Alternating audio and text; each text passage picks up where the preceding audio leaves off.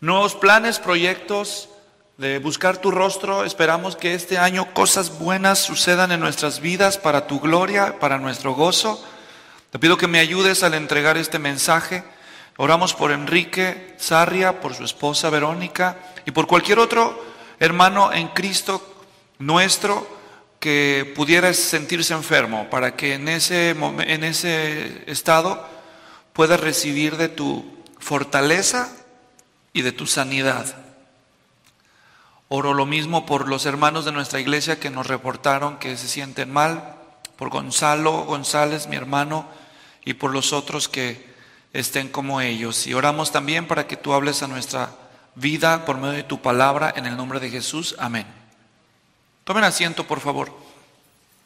El tema que voy a predicar hoy es largo, así que es probable que no lo voy a terminar. Pero yo tengo tres sermones el día de hoy para terminarlo, hermanos. Entonces, si por alguna razón ustedes se quedan con ganas de escucharlo todo y no lo pude terminar hoy, si lo termino, pues yo les voy a avisar. Y si no, entonces ustedes pueden visitar mi canal de YouTube, que es Luis Floriano, y ahí van a aparecer los otros mensajes para completar la serie porque hoy les voy a hablar de un tema muy a tono con el momento.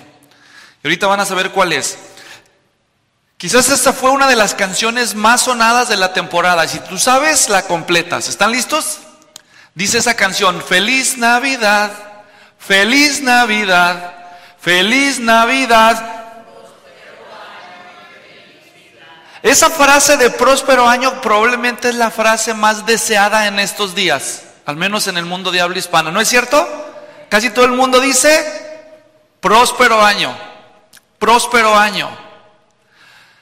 Esta palabra en círculos cristianos evangélicos ha venido a ser motivo de controversia, porque la palabra prosperidad ha sido abrazada como toda una manera de interpretar la Biblia que se le llama el Evangelio de la Prosperidad o la Teología de la Prosperidad.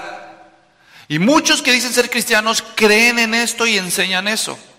Todo lo interpretan a la luz del lente de la prosperidad. Y entonces los que no están de acuerdo con ellos pueden irse al extremo opuesto y cualquiera vez que suena la palabra prosperidad, luego, luego están a la defensiva, como ah, herejía. Pero la palabra prosperidad aparece en la Biblia. ¿Se han dado cuenta ustedes? Entre tantos ejemplos del Salmo 1, ¿se acuerdan? Que el hombre que medita en la ley del Señor día y noche será como árbol plantado junto a corrientes de agua, que da su fruto en su tiempo y su hoja no cae, y todo lo que hace, ¿qué? Entonces la palabra prosperar está en la Biblia. Algo tiene que decirnos Dios acerca de esto. Y esa es la buena noticia para ustedes. Dios no está peleado con la prosperidad. ¿Sabían eso? Pero la prosperidad según sus términos. Porque no todos opinan lo mismo acerca de qué es la prosperidad. Por eso el tema de hoy es, así lo titulé, la prosperidad verdaderamente bíblica. ¿Qué es la prosperidad según Dios? ¿Y qué piensa Dios respecto a la prosperidad y nosotros? Para que nosotros podamos decir con todas las de ley, próspero año, tenemos que entender que estamos ¿Qué estamos infiriendo? ¿De qué estamos hablando cuando decimos próspero año? Así que hoy yo voy a confirmar que sí Dios quiere que nosotros prosperemos en términos generales, pero que prosperemos según sus términos. Así que en el estudio de hoy vamos a tener la oportunidad de escuchar las respuestas a algunas de las preguntas importantes relacionadas con este tema. Voy a primero hoy contestar qué es la prosperidad. ¿Qué significa prosperidad cuando hablamos de prosperidad? En segundo lugar, voy a, presentar las similitudes y las diferencias entre la prosperidad desde una perspectiva secular, no cristiana, y la prosperidad desde una perspectiva bíblica. Vamos a ver en qué se parecen y en qué se diferencian. Y al final les voy a dar dos principios bíblicos para prosperar según Dios. ¿Quieren un año próspero? Bueno, entonces Abran sus corazones y sus mentes a la palabra de Dios y vamos a ver qué Dios tiene que decir acerca de esto. Al final, al final, antes de cerrar mi mensaje, voy a dar una palabra acerca de la teología de la prosperidad y también Les voy a recordar que la prosperidad no es el fin máximo, el propósito final o máximo que Dios tiene para nuestras vidas. Dios tiene algo mejor que la prosperidad. Dice, ¿cómo puede haber algo mejor que la prosperidad? Pues sí, y ya vamos a descubrir juntos qué es. ¿Estamos listos? Empezamos entonces. En primer lugar, quiero contestar a la pregunta, ¿qué es la prosperidad? ¿Qué significa prosperar? Vamos a empezar desde lo conocido a lo menos conocido. Empezamos por el español. El órgano con mayor autoridad para responder a la pregunta de lo que significa una palabra en el idioma castellano es la Real Academia Española. Así que si tú te vas a la Real Academia Española y buscas prosperar, vas a encontrar esta definición. ¿Están listos? Para los que toman nota, prosperar según la Real Academia es buena suerte, curso favorable de las cosas o éxito en lo que se emprende, en lo que sucede o en lo que ocurre. La prosperidad se entiende normalmente bajo esos términos no necesariamente como ausencia de sufrimiento, pero si ustedes lo quieren en una sola frase, ahí está, ahí la, listos para memorizar. ¿Qué es prosperar en términos más generales y comunes?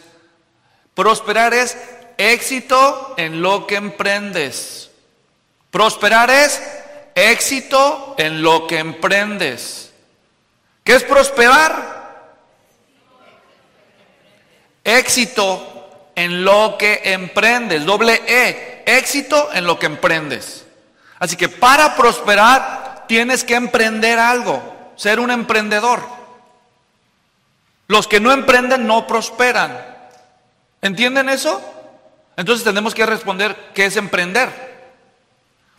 Emprender es llevar a la práctica algo que planeaste. ¿Captan eso? Para, para emprender algo primero tuviste que haberlo planeado. Y para planear algo primero debiste haberlo pensado. Por eso el emprendedor es una persona que tiene una visión, tiene una idea de algo que quiere lograr y luego esa visión la pone en pasos, hace un plan, una estrategia y luego la intenta conseguir. Tal vez en el proceso las cosas no salen como pensó al principio, pero a medida que lo intenta, descubre cómo hacerlo mejor y al final lo puede lograr. Así que la prosperidad exige emprendimiento. Y los que no emprendan no van a prosperar. La prosperidad es un privilegio reservado para los emprendedores, pero yo no vine aquí a darles clases de motivación personal ni de emprendimiento. Yo aquí vine a hablarles de la Biblia. Entonces, la pregunta que sigue esto nada más es el trampolín para entrar, para presentarnos el clavado al texto. Cuando vamos a la Biblia y buscamos prosperar, tú podrías agarrar una concordancia, buscas prosperar, prosperidad, próspero, y lees los versículos que aparecen. Pero como sabemos, el Nuevo y el Antiguo Testamento no fueron escritos en español, así que el Antiguo Testamento fue escrito en el idioma hebreo. Y la palabra prosperar en hebreo suena más o menos así. Y es el verbo saleaj, como sale, aj, saleaj. Así se dice prosperar en hebreo. Y este verbo se usa 65 veces. 65 veces. Y Saleach significa prosperar, no tienes que complicarte la existencia. Cuando tú revisas estos 65 pasajes bíblicos y empiezas a observarlos, al final puedes llegar a tres conclusiones importantes con respecto a la prosperidad según el Antiguo Testamento. ¿Están listos? Tres características de la prosperidad según el Antiguo Testamento al final de leer esos textos y van a ser, número uno, la prosperidad viene de Dios y no solamente de mi emprendimiento. ¿Entienden? La prosperidad viene de Dios, según el Antiguo Testamento. Número dos, la prosperidad es un premio a los justos. Dios le da la prosperidad a los obedientes, a los justos. Pero ser justo no es suficiente para prosperar, porque alguien puede ser justo, puede ser creyente, puede ser temeroso de Dios, pero todavía puede ser perezoso, ¿no es cierto? Así que la tercera característica de la prosperidad en el Antiguo Testamento es, además de que viene de Dios y es para los justos, es que la prosperidad, según Dios, está reservada para los trabajadores, para los que se esfuerzan, ¿Sí? Cuando llegas al Nuevo Testamento hay un cambio de idioma, el idioma del Nuevo Testamento es el griego, y el, número de veces que el verbo prosperar o el sustantivo prosperidad aparece es mucho menor comparado con el Antiguo Testamento. En el Nuevo Testamento solamente se usa, estoy un poco falto de, 10, de destreza en usar este micrófono, por eso me lo estoy tocando, disculpen. El verbo eudó en griego, de eu, bien, y odos, camino, es el verbo que se traduce próspera en el Nuevo Testamento. Solo se usa cuatro versículos del Nuevo Testamento mencionan en griego la palabra prosperar o prosperidad. Ya vamos a mencionarlos más adelante. Pero es fácil porque en el Nuevo Testamento la palabra prosperidad es lo mismo que en español. Éxito en lo que emprendes, pero recuerden, el precedente es que solo los justos prosperan, por lo tanto se infiere en el Nuevo Testamento que la prosperidad depende de Dios. ¿Entienden? Porque en la perspectiva secular no necesitas a Dios para la fórmula de la prosperidad. Lo cual nos lleva entonces al segundo punto.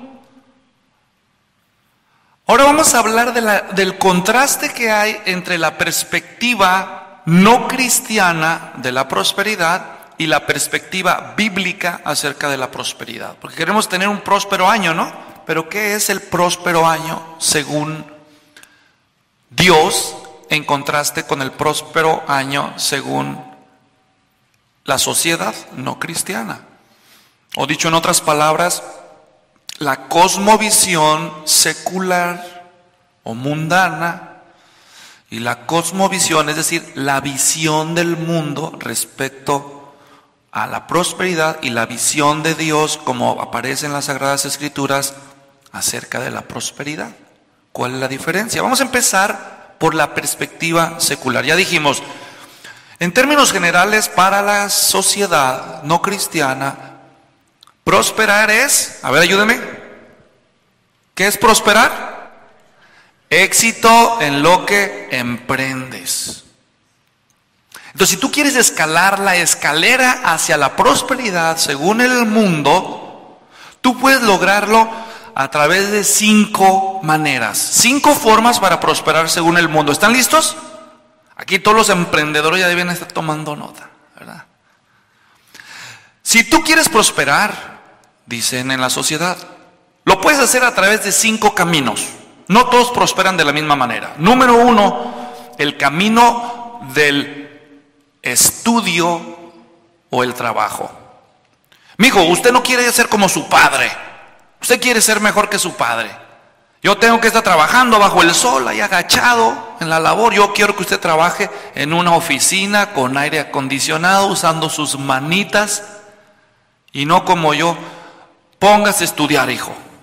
Entonces, la forma, quizás el camino más ancho que usa la sociedad para estimular la prosperidad es el camino de el esfuerzo y el estudio.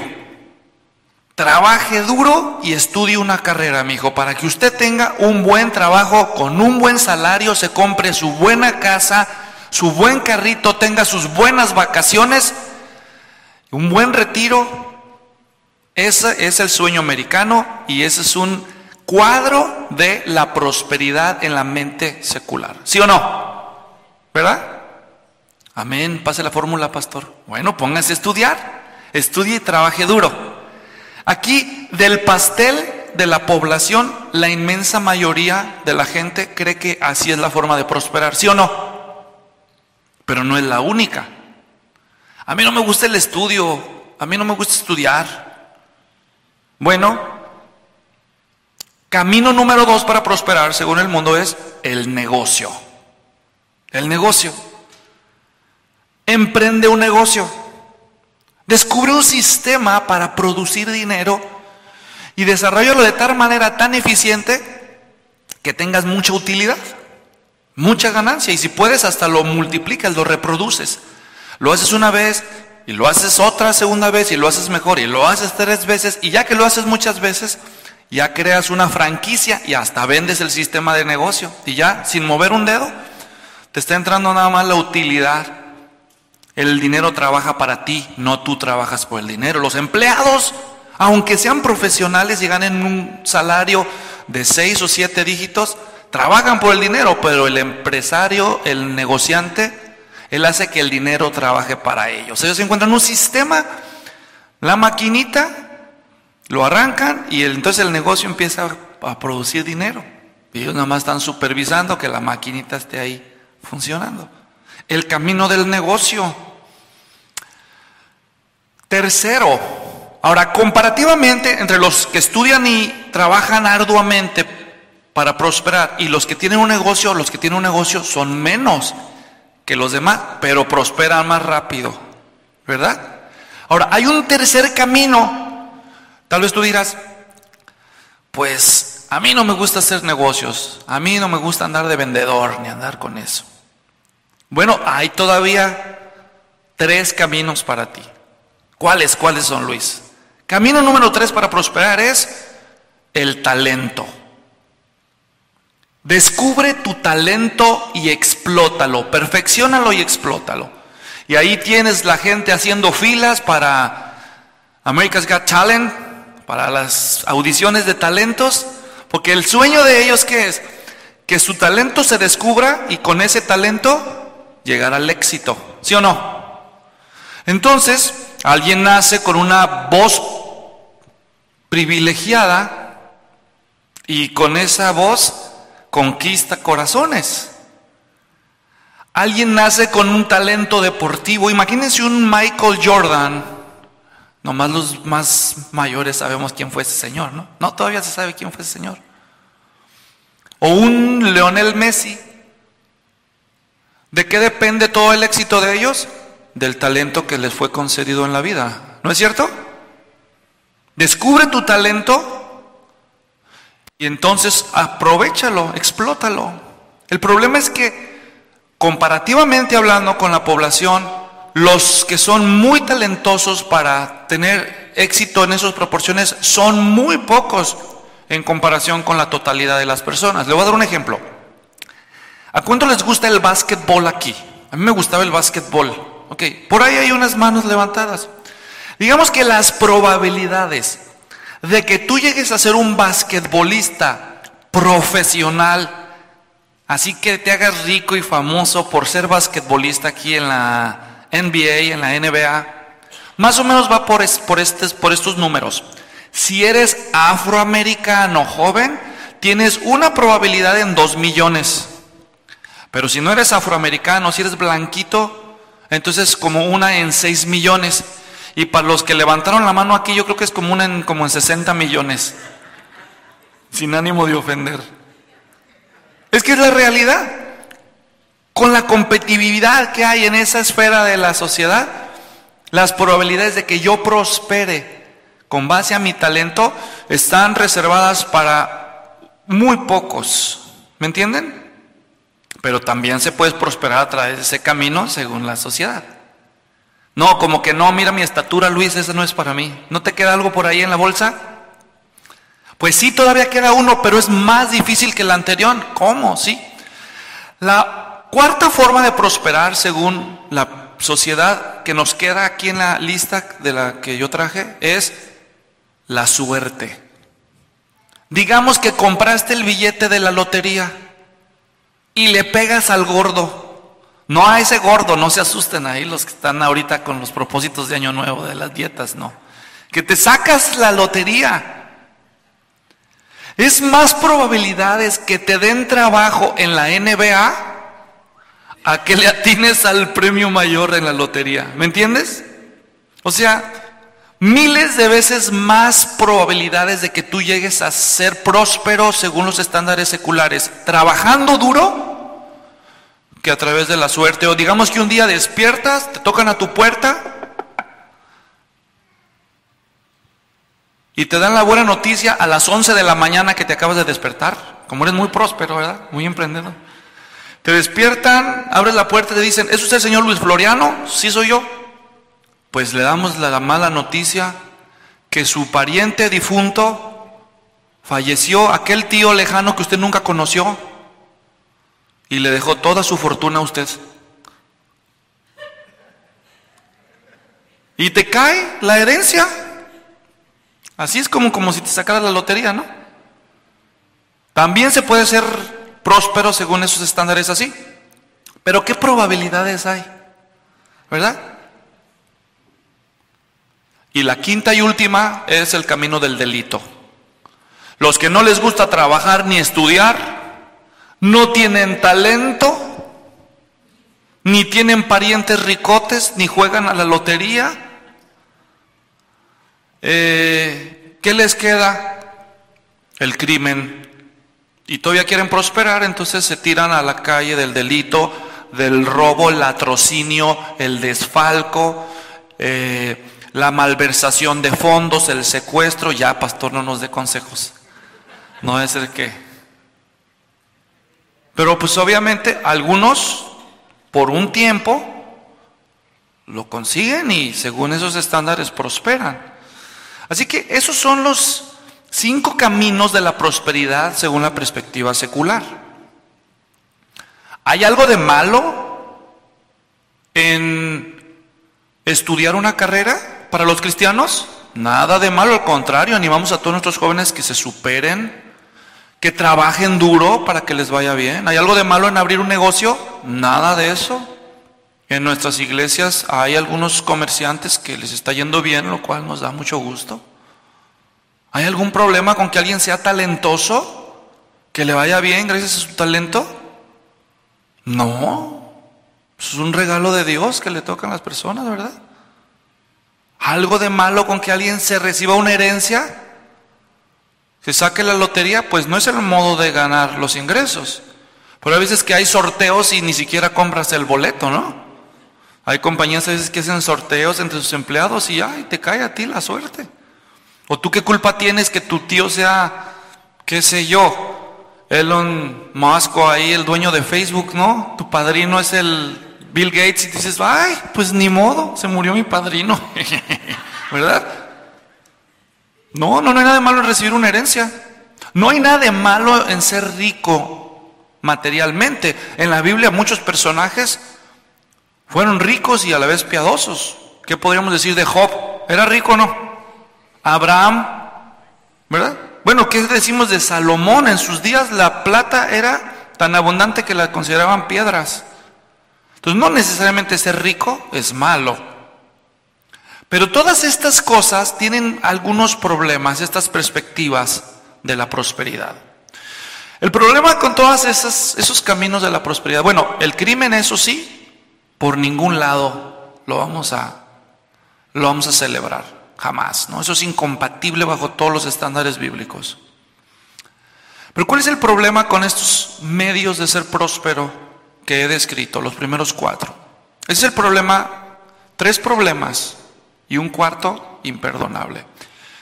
Todos estos modos de prosperar son temporales. Temporales. ¿Cuánta gente conoce, sabe, se sacó la lotería y de qué le sirvió? Poco le duró la fortuna, ¿no? Segundo, son medios de prosperidad parcial. Es decir, les va bien en el área material, pero sus familias un desastre.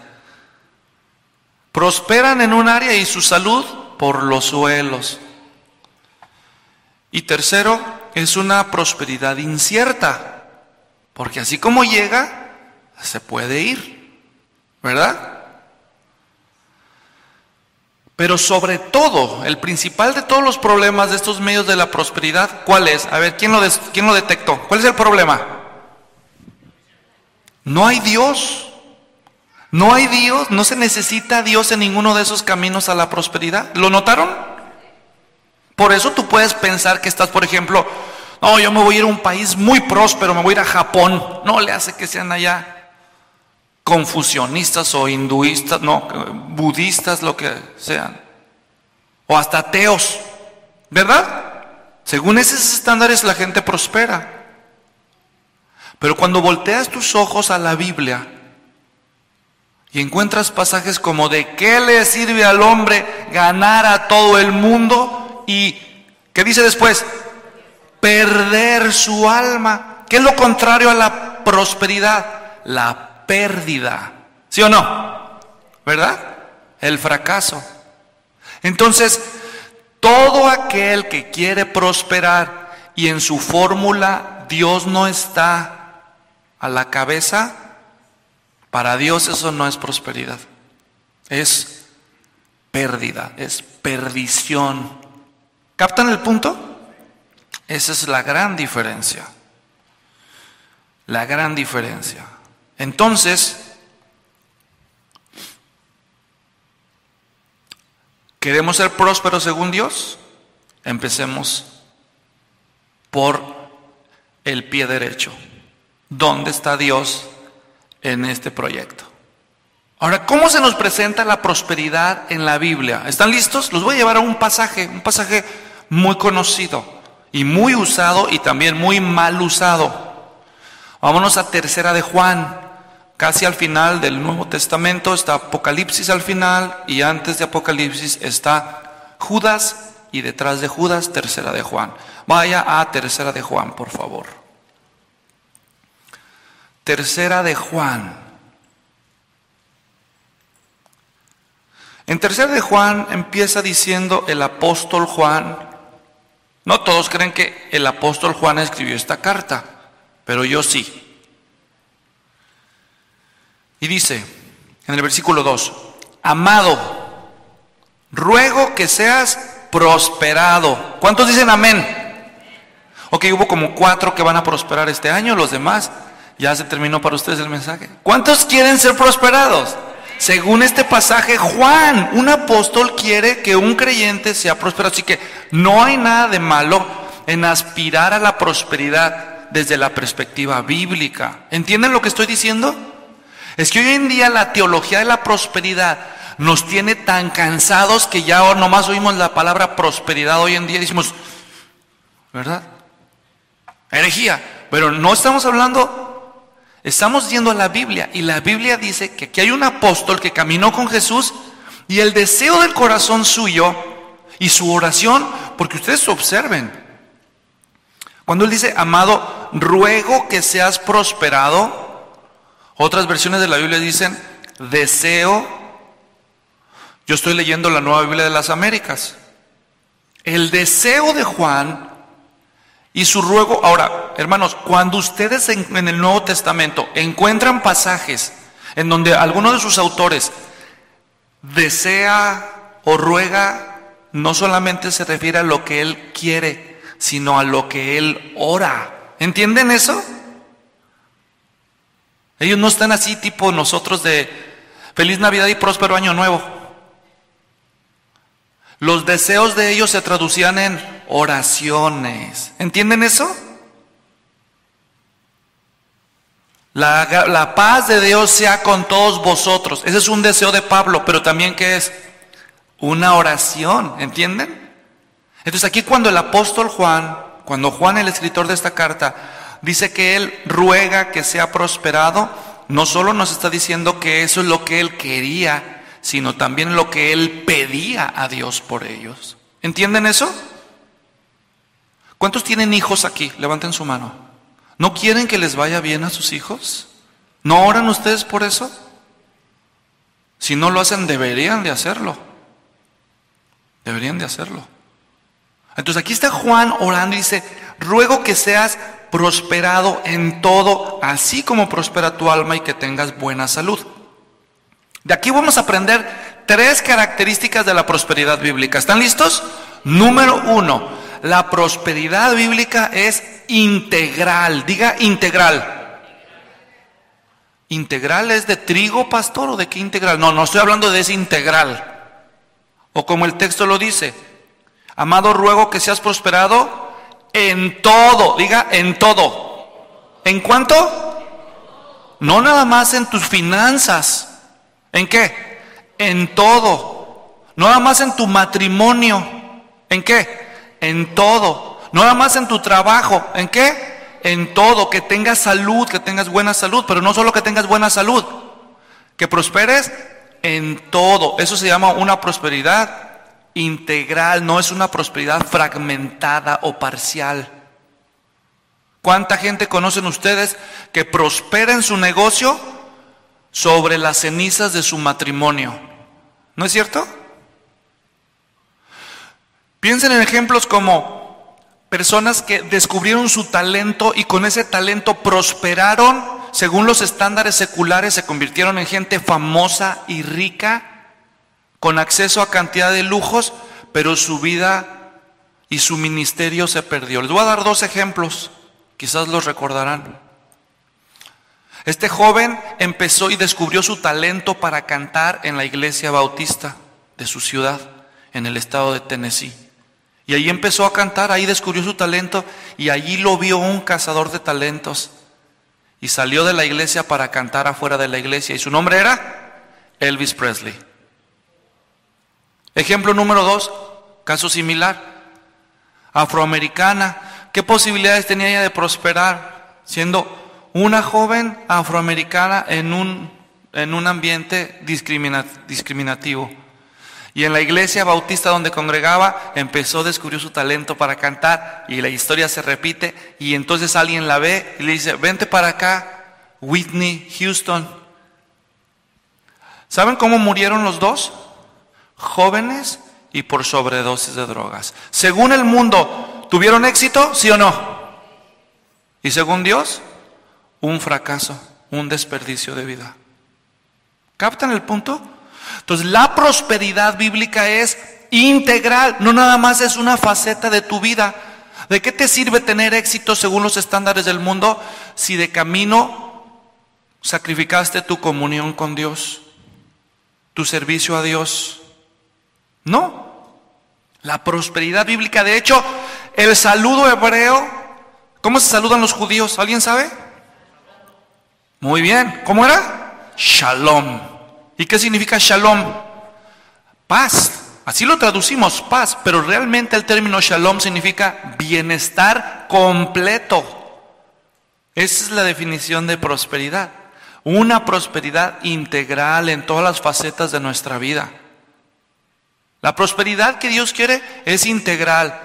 No es que te vaya bien en unas facetas a costa de otras, especialmente tu vida espiritual. No. Que ese es el segundo de los distintivos de la prosperidad bíblica. Número dos, la prosperidad bíblica, además de ser integral, es prioritariamente espiritual. Diga prioritariamente. ¿Qué significa prioritario? Muy bien, no significa que es el único, pero sí significa que es el primero en importancia. ¿Entienden? ¿Y de dónde sacas eso? Porque el texto dice, amado, ruego que seas prosperado en todo y ahí dice, así como prospera tu alma. ¿Ven eso? Así como prospera tu alma. El alma es la medida que Juan tiene en mente, la medida, la barra, como decimos, a la que él quiere que las otras áreas de la vida de su amigo, de su amado amigo, llegue a alcanzar. O sea que aunque la prosperidad que Juan desea para su amigo es integral, el estándar que él usa es la vida espiritual de Gallo, ¿no? Por si alguien no sabe cómo ponerle a su próximo bebé, ahí está, Gallo, ¿verdad? Se los recomiendo, es bíblico. Va a ser muy madrugador, ¿verdad? Además dicen por ahí que el que madruga Dios le ayuda, ¿no? ¿Dónde, ¿En qué versículo estaba ese, hermanos? Olvídense. Ok, entonces hermanos, miren, un ejemplo de este tipo de prosperidad está en el Salmo 112. Vayan al Salmo 112, por favor. ¿Lo tienen? Vamos al Salmo 112. Y yo también voy a ir para allá.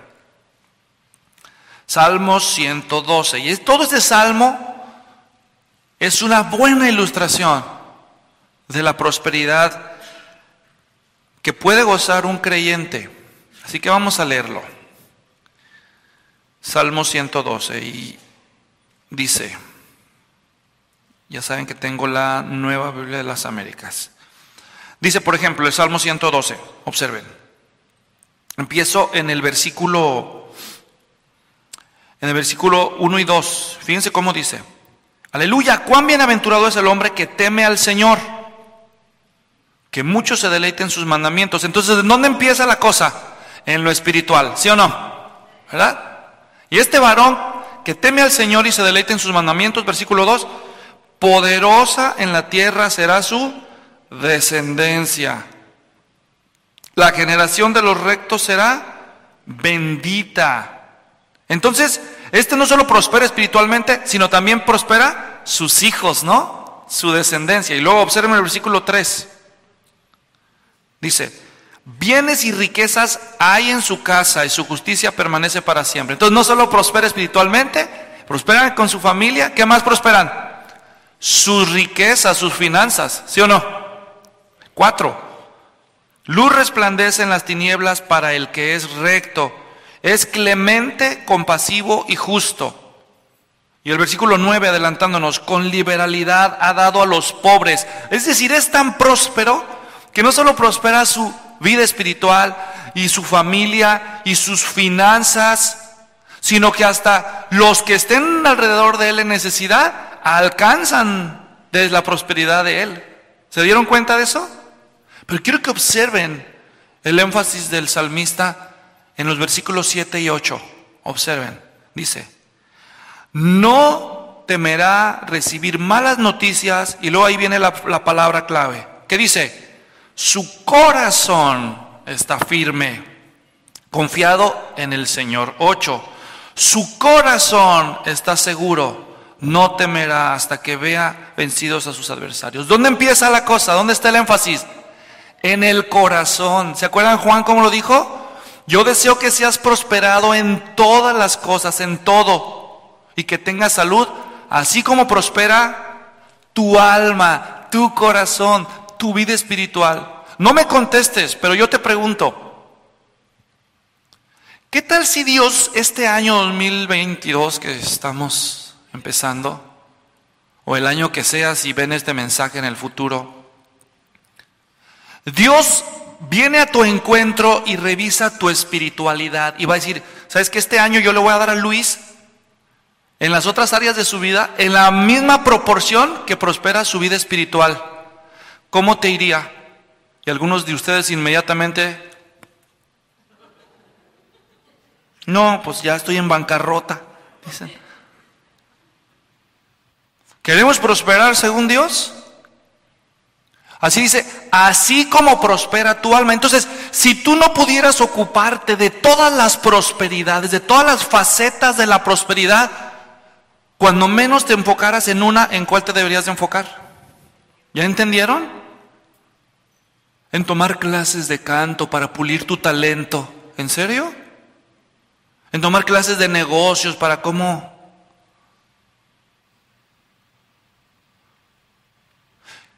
Me temo que eso pasaría con muchos que decimos ser cristianos. Que si Dios viniera y nos diera lo que nos merecemos en proporción a nuestra espiritualidad, muchos de nosotros seríamos unos miserables en las demás áreas de nuestra vida. Y quizás, no se ofendan, pero quizás eso es lo que somos y no queremos entender por qué.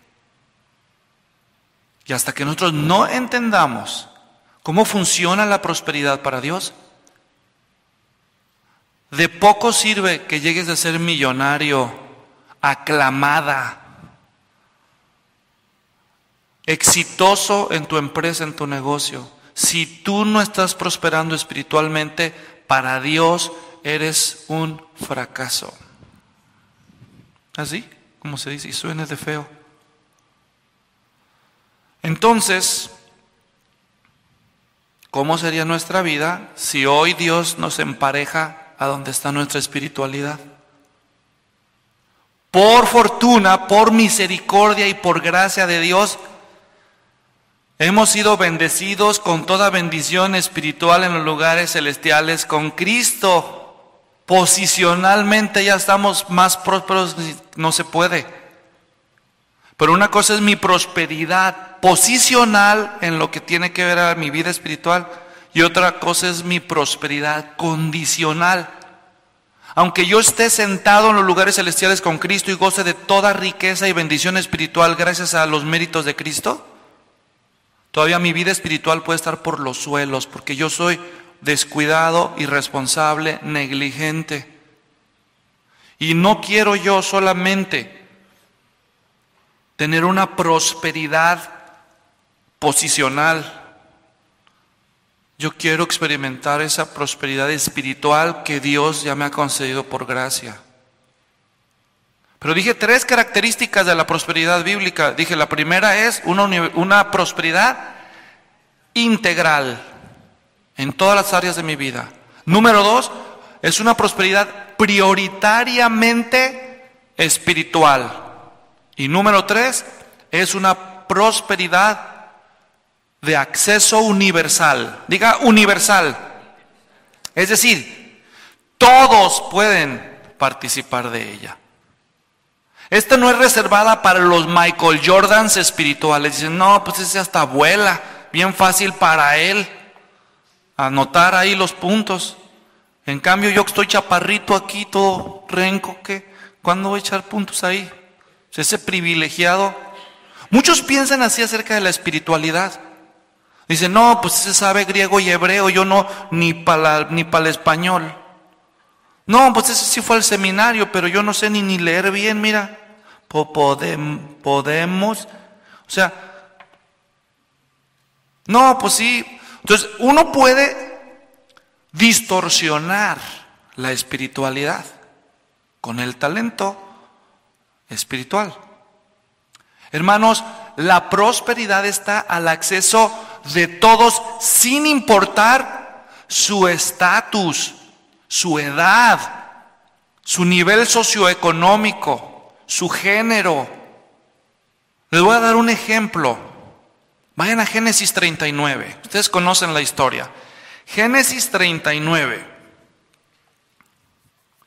Ya que la prosperidad espiritual es por gracia y no por mérito, no por capacidad, no por experiencia, no por talento, no por dinero. Todos pueden prosperar según Dios y aquí tenemos un ejemplo. Bueno, al menos todos los que quieran. Porque aquí se nos da una historia de un hombre que era pobre, es más, era esclavo y prosperó. ¿Ya saben quién es, verdad? ¿Ya lo vieron ahí en el capítulo? ¿Cómo se llamaba? José Floriano, ¿verdad? Ah, José Sarria, pues. Ok. Fíjense lo que dice el versículo 2 y 3. ¿Están listos? Ustedes conocen la historia. Pero el Señor estaba con José, que llegó a ser un hombre próspero y vivía en la casa de su, ¿de su qué? Amo. Entonces, ¿qué era José? Esclavo. A ver, espérame, espérame tantito. Según los estándares seculares, se podría considerar una persona próspera si esa persona al mismo tiempo es un esclavo? Según el estándar secular, jamás, ¿verdad? ¿Y usted qué se dedica, mi estimado? No, pues aquí nada más dueño de una compañía de carros. Ay. ¿Y usted qué vende por ahí? Pues hay unos, unos restaurantitos por ahí. Olive Garden se llaman. Ah. ¿Y usted qué tiene? No, yo no tengo nada, yo soy esclavo. ¿Prosperó según ese estándar? No. En el mundo no puede ser considerado pobre, esclavo, en el fondo de la lista de la escala socioeconómica y ser próspero. Pero aquí tenemos un versículo que nos dice que había un hombre que era joven, esclavo y que había sido prosperado por Dios. ¿Cómo ven entonces? Si un esclavo puede prosperar, ¿quién no puede prosperar? ¿Verdad? Y allí se nos dice que este hombre prosperaba por una razón. ¿Cuál es la razón por la que él prosperó según ese versículo? Dice que vivía en la casa de su amo egipcio, vio su amo que el Señor estaba con él y que el Señor hacía prosperar en su mano todo lo que él hacía. ¿Cuál era el secreto de la prosperidad de este esclavo? ¿Cuál? El Señor. ¿Ya vieron? Entonces, lo único que necesitarías para prosperar bajo esta perspectiva, ¿qué sería? Rendirte y obedecer al Señor. ¿Sí o no? ¿Verdad? ¿Y eso lo puede hacer cualquiera? El que quiera. El que quiera. Ahí mismo dice, José era, ustedes recordarán, para los que no saben el contexto de este versículo, era el hijo, el penúltimo hijo de dos hermanos. Su padre se llamaba Jacob, recuerdan. Y como su padre lo favoreció en su, en su infancia y juventud, sus hermanos lo odiaron. Y luego tuvo unos sueños proféticos, más lo odiaron. Y entonces sus hermanos conspiraron contra él, por poquito lo matan. Pero Dios en su misericordia providente lo preserva, pero lo venden como esclavo. Y cuando está como esclavo, prosperado por el Señor, la esposa de su amo levanta una infamia contra él y otra vez por poquito y lo matan. Pero por un pelito de rana calva, decían allá donde yo crecí, Dios lo libra y lo mandan a la cárcel. Ahora no solo es esclavo, sino que es un esclavo preso. Y cuando es esclavo preso, dice el mismo capítulo en el versículo 23, Génesis 39, 23, el jefe de la cárcel no supervisaba nada que estuviera bajo la responsabilidad de José, porque el Señor estaba con él y todo lo que él emprendía, ¿se acuerdan que hablamos del emprendimiento? Todo lo que él emprendía, Yahweh, Jehová, el Señor, lo hacía prosperar. ¿Cómo ven? Entonces, si un esclavo, un preso, puede prosperar, ¿podría prosperar cualquiera de nosotros? ¿verdad? Aquí yo no veo ningún esclavo, porque no conoce a mi marido, pastor. Ninguno de nosotros le llega ni a los talones a lo que José estaba batallando. Y él prosperó por la gracia del Señor.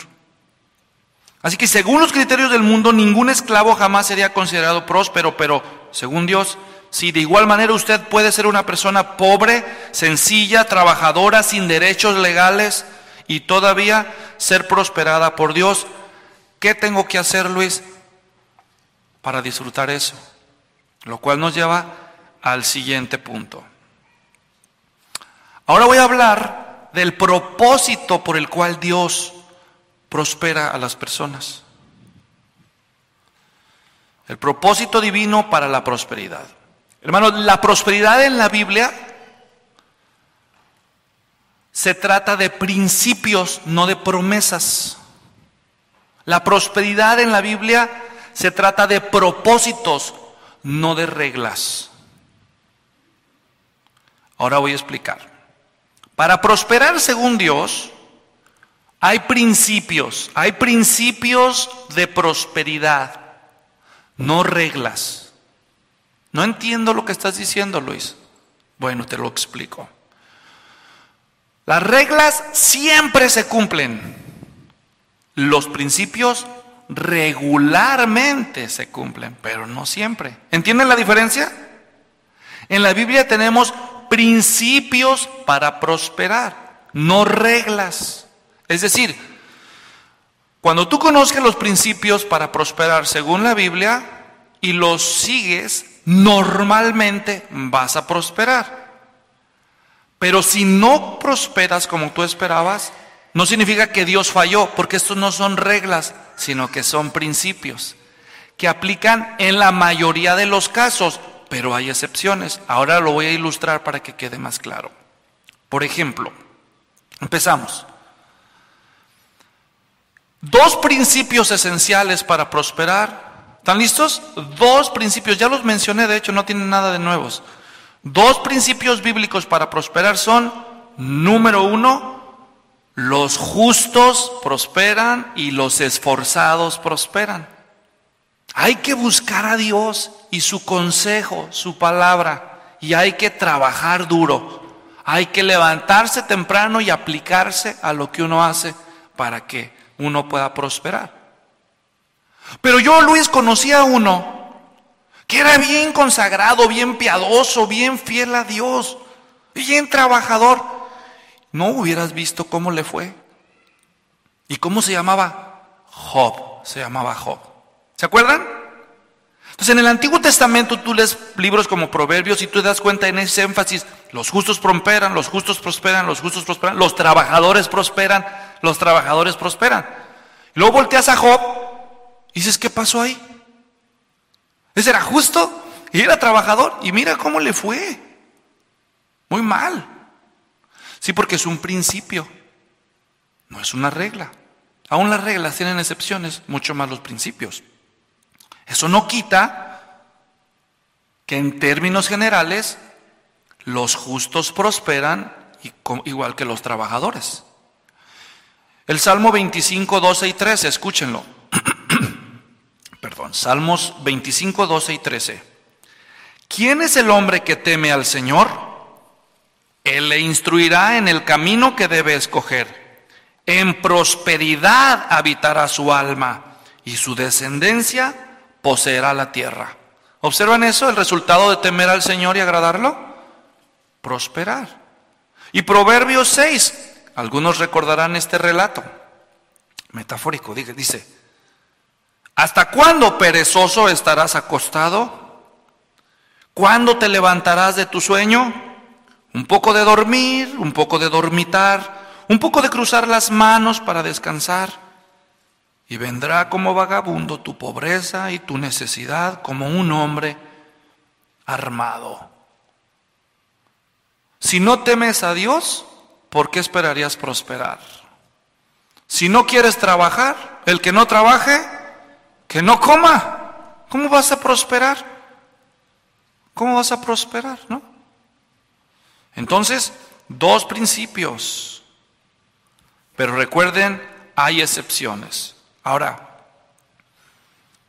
aún, que tú seas justo y trabajes duramente, si por alguna soberana razón Dios no permite que tú prosperes en esta vida, las escrituras garantizan que en la vida eterna prosperarás mucho.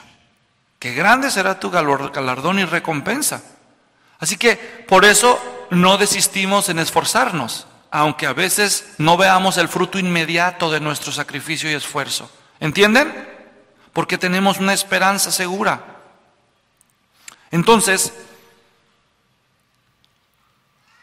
Vamos a decirlo de manera más específica. ¿Conocen ustedes el pasaje?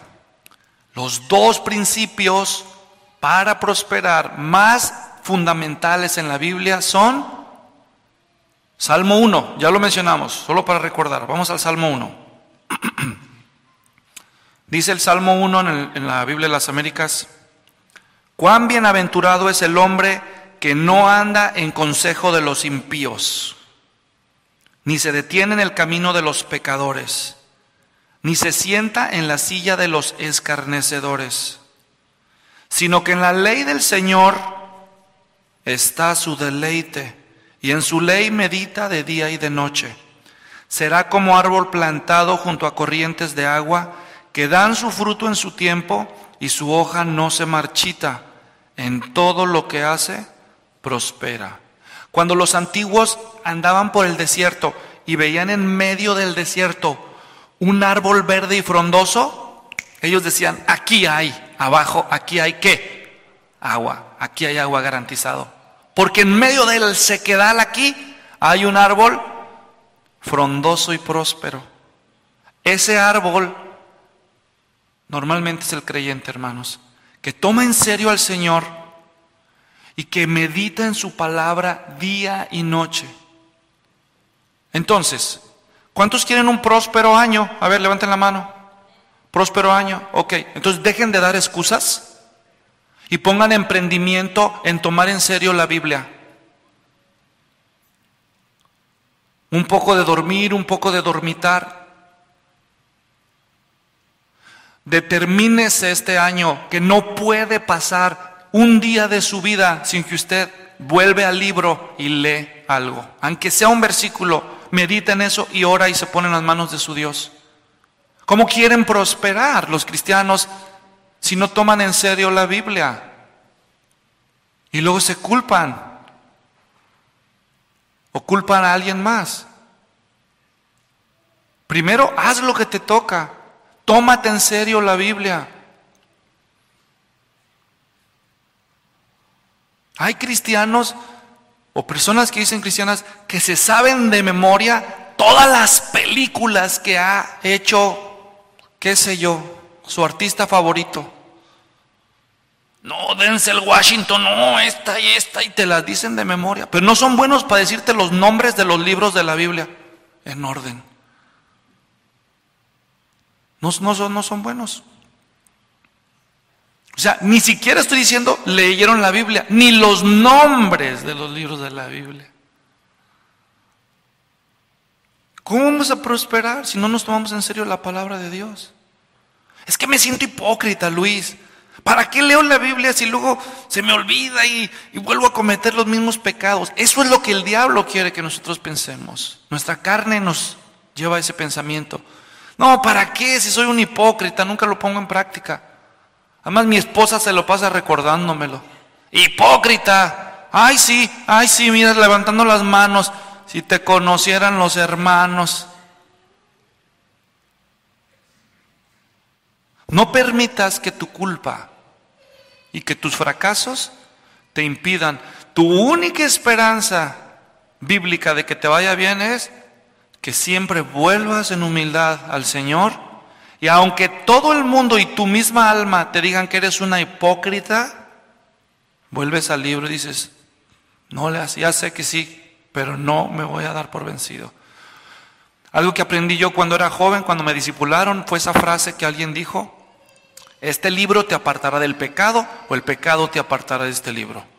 Cuando yo oí eso dije, yo no voy a permitir que ninguno de mis remordimientos ni de los pecados que yo haya cometido sean la excusa para que yo no vuelva a leer la Biblia diario, diario. Llámenme religioso si quieren, pero diario. Si por alguna mala decisión un día no medité en la palabra de Dios antes de dormir, entonces aunque sea la última cosa que hago, leer un versículo, hacer una oración y a dormir. Y segundo, primero la palabra de Dios tiene que ser en el centro, una relación personal con Dios sincera. Y segundo, bueno, ¿y se acuerdan cómo Josué se le dijo lo mismo? ¿Verdad? Josué 1, 8. Este libro de la ley no se apartará de tu boca, sino que meditarás de día y de noche en él para que cuide de hacer todo lo que en él está escrito. No solamente se trata de leer y meditar la Biblia, sino de obedecerla. Porque entonces harás prosperar tu camino y tendrás éxito. Y el versículo siguiente dice, por lo tanto, esfuérzate. Entonces, meditar en la palabra de Dios es esencial y prioritario. Y después, esfuérzate manos a la obra, a trabajar. Lo que has de hacer, hazlo según tus fuerzas. Lo que te venga en mano, hazlo con determinación. Ponte a trabajar. Esfuérzate. Como la hormiguita, ¿no es cierto? Dice el proverbista. Proverbios 31, 16, evalúa un campo lo compra, con sus ganancias planta una viña. ¿De quién está hablando? ¿Alguien sabe? De la mujer virtuosa. No está hablando ahí de, una mujer que vivió en una generación donde las mujeres tenían pocas oportunidades. Aquí se nos cuenta, una mujer evalúa un campo, lo compra, con sus ganancias planta una viña. ¿Qué va a pasar cuando plantas una viña? Va a dar fruto. ¿Ven?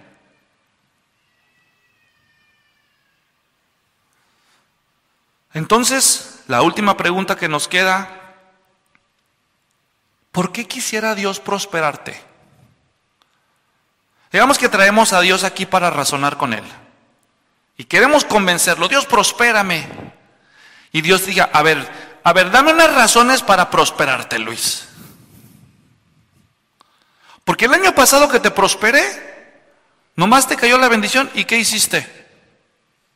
Mira nada más al casino?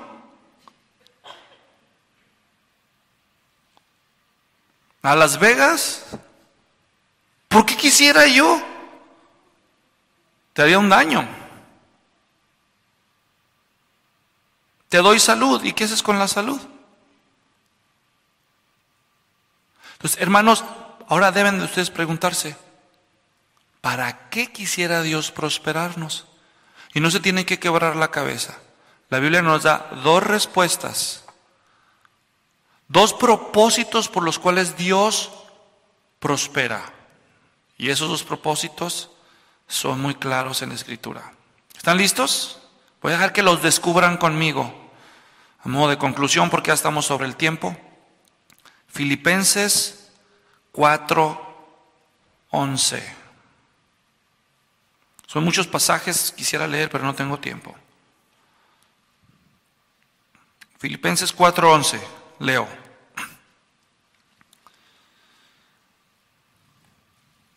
Dice, no que hable porque tenga escasez, pues he aprendido a contentarme cualquiera que sea mi situación. Sé vivir en pobreza, o sea, sé vivir humildemente, y sé vivir en prosperidad. Fíjense en el contraste, Pablo está diciendo, sé vivir en pobreza, lo contrario a pobreza en este contexto, sé vivir humildemente y sé vivir en abundancia o en prosperidad, traduce la Nueva Biblia de las Américas. ¿Entienden eso?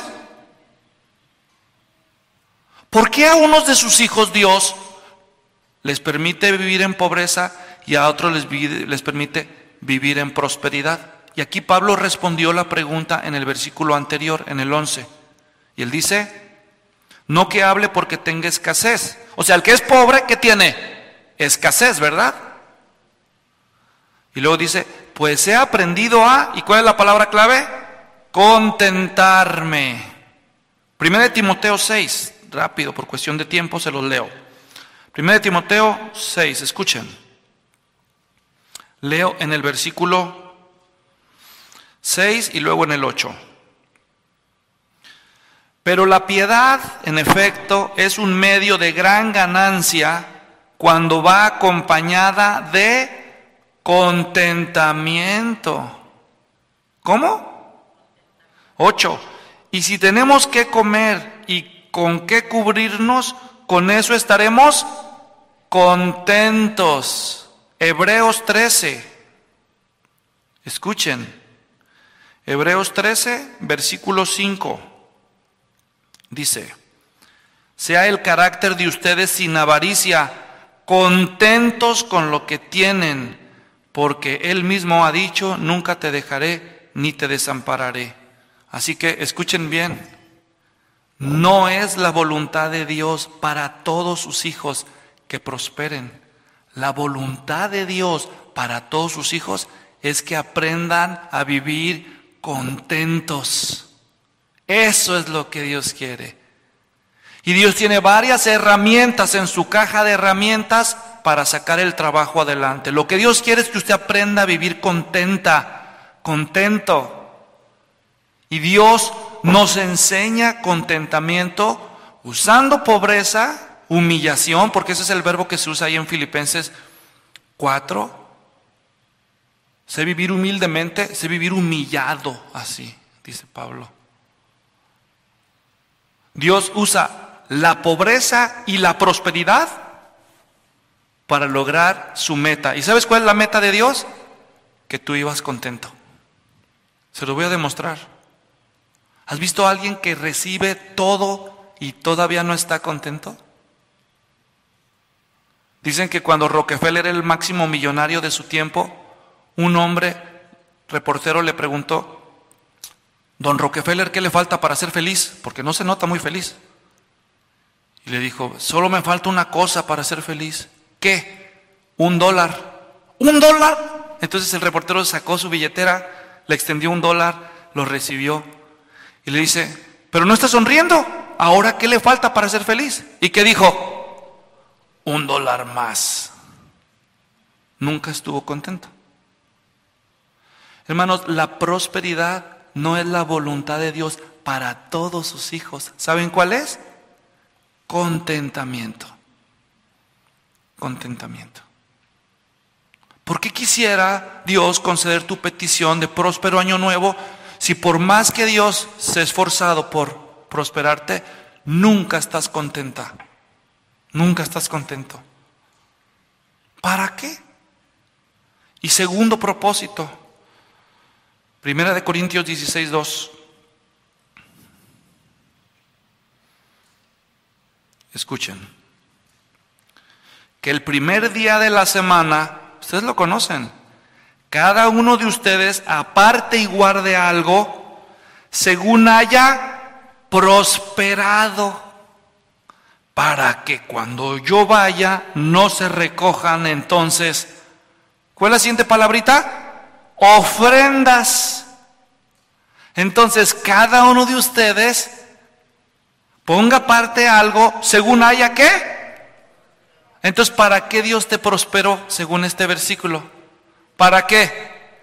Para ser generoso, para ofrendar.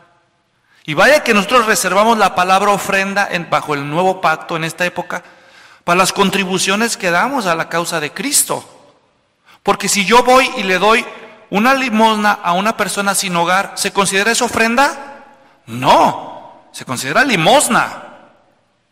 Se considera misericordia, como quiera. Pero ofrenda es cuando damos para la causa de Cristo, ¿sí o no? Y se le llama ofrenda porque en el Antiguo Testamento, ¿cómo eran las ofrendas? Eran sacrificios. Entonces implica que las ofrendas son sacrificiales, no es de lo que me sobra, es de lo que necesito. ¿Entienden? ¿Por qué quisiera Dios prosperarte este año si el año pasado que te prosperó fuiste un tacaño miserable, no soltabas nada? Ni para limosna. ¿Por qué? Porque Dios prospera para que nosotros seamos generosos, dadivosos. ¿Y qué hacemos nosotros? Por fin, el iPhone que estaba esperando. Oye, pero te acabas de comprar el 12, pero ya salió el 13. Así cambio de carcacha. Carcacha si traes un 2017. Sí, pues ya estamos en 2022. ¿Estás en contra de que mejore? No. Pero ¿hasta dónde? ¿Se trata de mí o se trata de Él? Entonces, ¿de quién dijimos que viene la prosperidad del cristiano? De Dios. Pero ¿qué se gana Cristo con tu prosperidad si todo lo que te da te lo gastas en ti nada más? ¿Por qué? Ay, pastor, ¿por qué es así? Yo no escribí la Biblia por si no sabían. Yo nada más la estudio igual que ustedes. Termino, porque ya estoy muy por encima del tiempo. Pero bueno, logré darles todo el mensaje.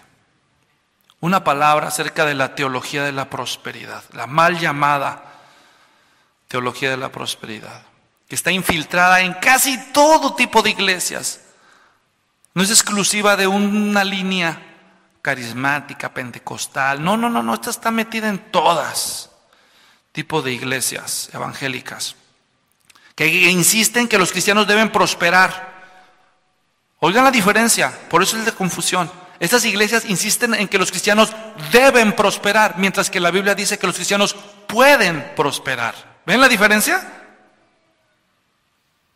Aquí a fuerzas tienes que prosperar y aquí puede que prosperes. Pero Dios es soberano. Esa enseñanza sostiene que los cristianos no deben tolerar la pobreza, no deben tolerar la enfermedad, no deben aceptar la sencillez en su vida, porque lo más importante para Dios, según esta enseñanza, ¿quién es? Tú. Tú eres la niña de los ojos de Dios, por lo tanto, tú eres la, tú eres la persona más importante para Dios, te tiene que ir bien a fuerzas. Pero la Biblia no enseña eso, hermanos.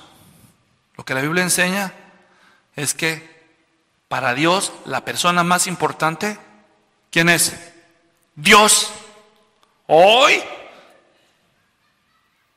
es un megalómano Dios que todo quiere para Él. No, es que eso es lo, lo razonable, hermanos. Lo único que le puede dar sentido al universo. Si tú tienes un anillo de diamantes, de oro, con incrustación de diamantes, y en el otro dedo tienes un anillo de plástico, de huevito de a 25 centavos, ¿se acuerdan de esos? ¿Verdad? Y entonces alguien llega y te dice, te cambio tu anillo de oro con diamantes por este anillo, mira, está más grandote. Tú dices, pues ni que estuviera loco. Por más bonito que es este anillo, este anillo, ¿qué dirías? Vale más. Porque las cosas se valoran conforme a su valor. ¿No es cierto? Entonces la persona que Dios tiene que procurar más, ¿quién es? Él mismo, porque ¿quién tiene más valor? Si Dios pusiera al hombre al centro, Dios estaría, habría aprendido la razón. Le hubiera dado máximo valor al anillo de plástico en lugar de dárselo al anillo de diamantes. ¿Entienden por eso? No es que Dios sea un, un insaciable consumidor de gloria. Es la única cosa que le puede dar coherencia al universo. Por eso no se trata de nosotros y la teología de la prosperidad alrededor de mí es lo más contrario que pueda haber al Evangelio y a la Biblia. La prosperidad no es un fin por el cual el cristiano debe vivir. El fin último por el cual el cristiano debe vivir es la gloria de Dios, aunque a mí me toque ser pobre. Pero cuando yo vivo contento, cualquiera que sea mi situación, que estoy diciendo, tú eres bueno, tú eres justo y tú no te equivocaste. Y yo lo demuestro cómo, porque yo estoy contento con lo que me tocó. Contento de saber que algún día me restaurarás y que mi redentor vive. Y entonces todas mis miserias serán un borroso recuerdo de la gloria venidera que Dios ha prometido para todos nosotros, de su gloria que nos va a compartir. Porque eso es lo más importante. Así que lo que más importa a fin de cuentas no es si usted y yo prosperamos, sino que Dios siempre sea glorificado y que en eso estemos contentos. Habiendo hecho esa aclaración, es muy probable que muchos de nosotros, y miren hermanos, no soy profeta, se van a acordar de esas palabras. Cuando venga el fin de año y si estamos con vida todavía, van a voltear atrás y se van a dar cuenta que Dios los prosperó. Dios prosperó. Así que la pregunta final no va a ser si usted prosperará. La pregunta final va a ser si usted estará contento y si usted ofrendó. Porque ¿se acuerdan los dos principios que vimos? ¿Para qué nos prospera Dios? Para aprender contentamiento y para ser más generosos. Si el próximo año termina y tú dices, yo soy una persona más contenta que el año pasado, y una persona más generosa que el año pasado, entonces vamos a poder decir, valió la pena que Dios lo haya prosperado. Si no, un desperdicio. Se perdió la prosperidad. Y sobre todas las cosas, ¿de qué te serviría prosperar en todo si pierdes tu alma? Si Cristo sigue sin ser el centro de tu vida, si todavía no te arrepientes y te conviertes a Cristo, Qué desperdicio, qué triste desperdicio. Tu, único, tu única oportunidad fue lo que pudiste disfrutar en esta vida y después una perdición eterna. Qué lástima sería. Pero bueno, mientras hay vida y esperanza, arrepiéntete de tus pecados, confía en nuestro Señor Jesucristo para que entonces todo empiece a mejorar. Aunque sufras en el presente, vida eterna. Oremos, Padre, gracias por tu palabra. Oro para que la iglesia se tome en serio la Biblia este año, caminar con Cristo y trabajar duro.